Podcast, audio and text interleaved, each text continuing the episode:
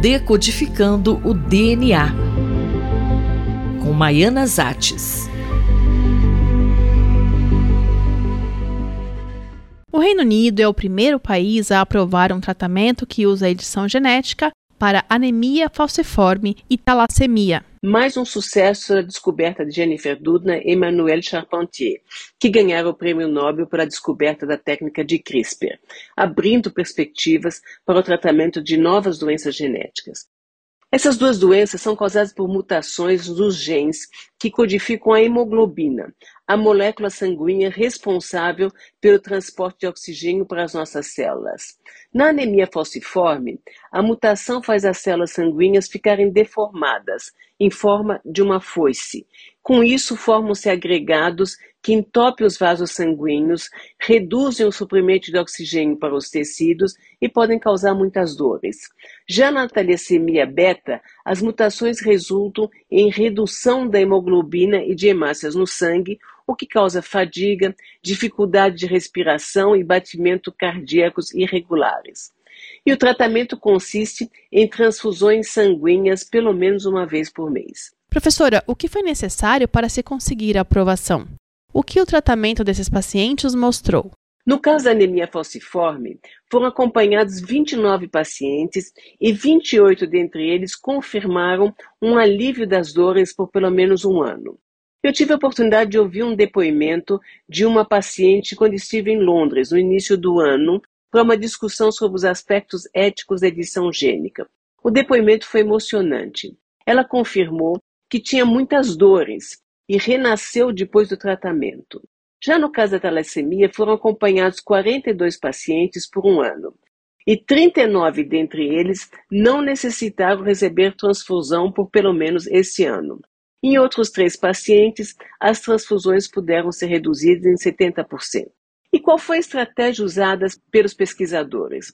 Nos dois casos, foi feita uma terapia denominada ex vivo, isto é, as células da medula óssea são retiradas, as mutações são corrigidas no laboratório e são depois reintroduzidas no paciente.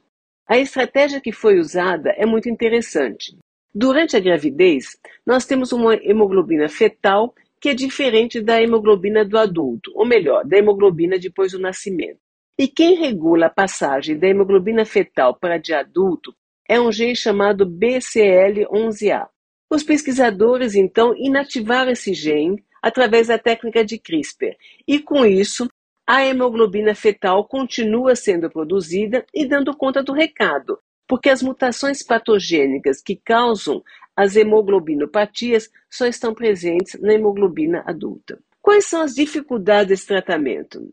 Antes de se injetar as células editadas nos pacientes, eles precisam se submeter a um tratamento para preparar a medula óssea para receber as novas células. Isso exige internação do paciente, que pode ser de até dois meses. E o custo foi estimado em cerca de 2 milhões de dólares por paciente, o que seria de 10 milhões de reais.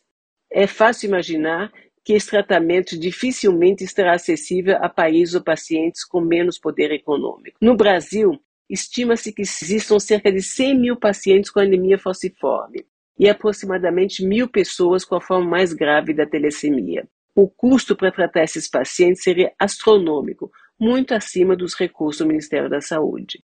E o que pode ser feito a respeito?